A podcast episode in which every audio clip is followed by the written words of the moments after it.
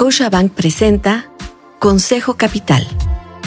La estabilidad financiera empieza contigo.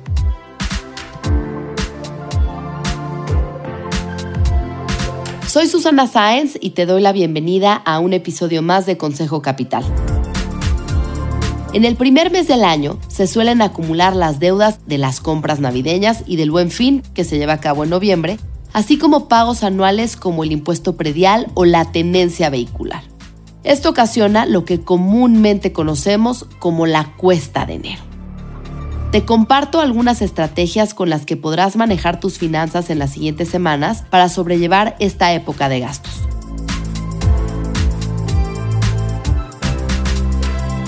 Una reflexión económica para alcanzar tus metas.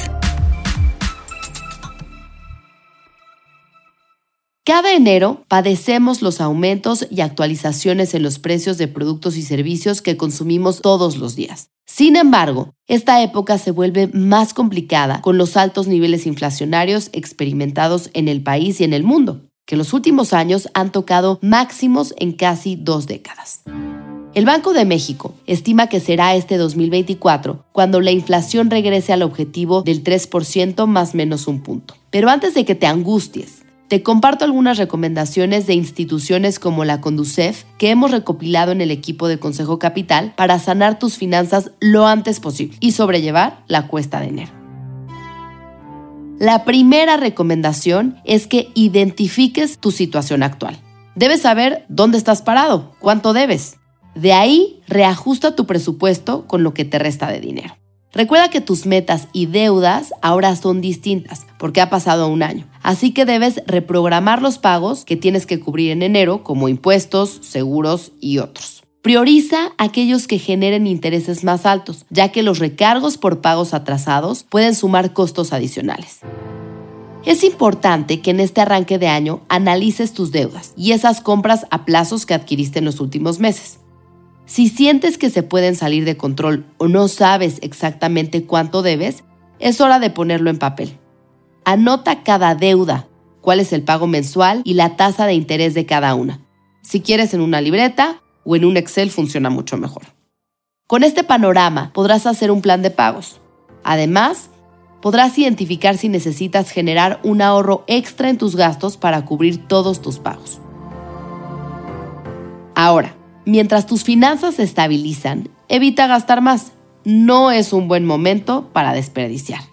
No desembolses dinero que normalmente no tendrías que gastar. Si es algo que usas pero no es de primera necesidad, espérate un poquito e intenta realizar la compra posteriormente, cuando estés más estable financieramente. Tampoco hagas uso innecesario de tus tarjetas de crédito. Recuerda que es dinero que acabarás pagando tarde o temprano y si no liquidas tu deuda en esas tarjetas, nada más va a seguir creciendo y creciendo junto con sus intereses. Algunos de estos gastos extras en los que podrías ahorrar durante las próximas semanas van desde comidas fuera de casa, el típico café que te compras antes de ir a trabajar o antes de ir a estudiar, servicios de transporte privado, artículos innecesarios en la despensa, hasta ropa que no es urgente, salidas no planeadas, compras en línea y plataformas digitales que hace meses no usas. ¿Cuántas veces pagamos un servicio de streaming solamente para consumir contenido por un mes o para ver una película y después ya ni siquiera lo utilizamos y seguimos pagando mes con mes, por ejemplo? Y hablando de evitar gastos innecesarios, no te dejes llevar por la temporada de descuentos. Solo si hay algo que realmente necesitas o es de primera necesidad, considéralo. Pero antes, compara precios tanto en tiendas físicas como en línea. Lo primero ahora es prepararte para que este 2024 tengas finanzas sanas. Así que posterga un poquito tus compras. Algo que será de mucha utilidad para recuperar el control de tu dinero es ser más consciente de los gastos hormiga. Aparentemente, esos pequeños desembolsos diarios como comidas fuera de casa, botanas, propinas, cafés, no afectan las finanzas. Sin embargo, al sumarlos de manera semanal, quincenal, mensual o anual, se puede ver que van generando una merma en tus ingresos. Según datos de la Comisión Nacional para la Protección y Defensa de los Usuarios de Servicios Financieros, la CONDUCEF, los gastos hormiga pueden llegar a representar más del 12% de los ingresos anuales de una persona Así que haz un esfuerzo por reducirlos o eliminarlos. Si la reciente época navideña descontroló tus finanzas, aprende de esa experiencia y comienza el año con un consumo más responsable. Todas las instituciones financieras y sus áreas de educación coinciden en que existen pequeños pero importantes cambios que te harán estabilizar tus finanzas. Por ejemplo, elabora una lista de las compras para no adquirir artículos innecesarios.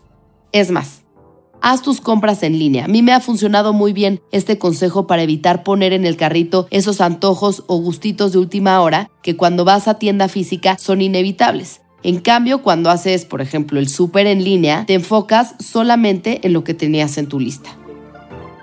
De hecho, de acuerdo con el Observatorio Shopper Experience de InStore Media México, los mexicanos gastamos en promedio 2.708 pesos al mes en el súper físico lo que representa 60% más que cuando lo hacemos en línea. Ahora, aumentar tus ingresos es otra herramienta para que esta cuesta de enero sea más llevadera. En la medida de lo posible, incrementa tus ingresos del mes. Puedes vender lo que ya no te sirve o incluso buscar algún proyecto que te ayude a solventar la gran cantidad de gastos de arranque de año. Ajustarse el cinturón para generar ahorros y pagar tus deudas no debe ser pretexto para que descuides otros frentes que mantienen tu buena salud financiera, como por ejemplo dejar de pagar el seguro de tu coche, el de gastos médicos, tomar dinero de tu fondo de emergencia o dejar de invertir, algo de lo que hemos hablado mucho en este podcast, la importancia de no dejar estacionado tu dinero e invertirlo para generar intereses. Así que estos hábitos financieros manténlos de lo contrario, ante un imprevisto, tu problema ya no solo será la cuesta de enero. Por último, si no escuchaste nuestro episodio sobre qué viene en la economía para el primer trimestre del 2024 y cómo pensar en las inversiones, te invito a hacerlo, porque te va a ayudar a tomar mejores decisiones financieras este año.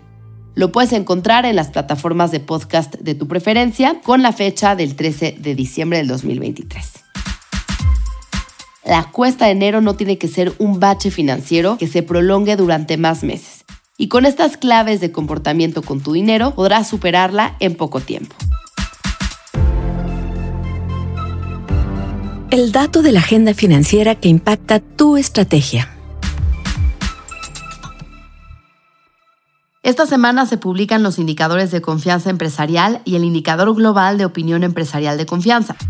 En noviembre de este año y en su comparación mensual, el ICE de comercio aumentó 1.1% y el de servicios privados no financieros 0.9 puntos. El de industrias manufactureras no presentó variación y el de construcción disminuyó 0.5 puntos. Con cifras originales, el promedio de los cuatro sectores tuvo un alza de 6.4% con respecto al 2022, con lo que la percepción de los empresarios sumó el noveno mes consecutivo con incrementos y su mayor nivel desde septiembre pasado. Esto indica que la confianza empresarial en México mejoró en noviembre de este año, impulsada por el sector servicios privados, manufacturas y comercio. Gracias por acompañarme en este podcast en el que platico con expertos que resuelven tus dudas para incrementar tu patrimonio y alcanzar el éxito financiero. Te invito a dejar un comentario y suscribirte en la plataforma de tu elección. Soy Susana Sáenz y te espero la siguiente semana.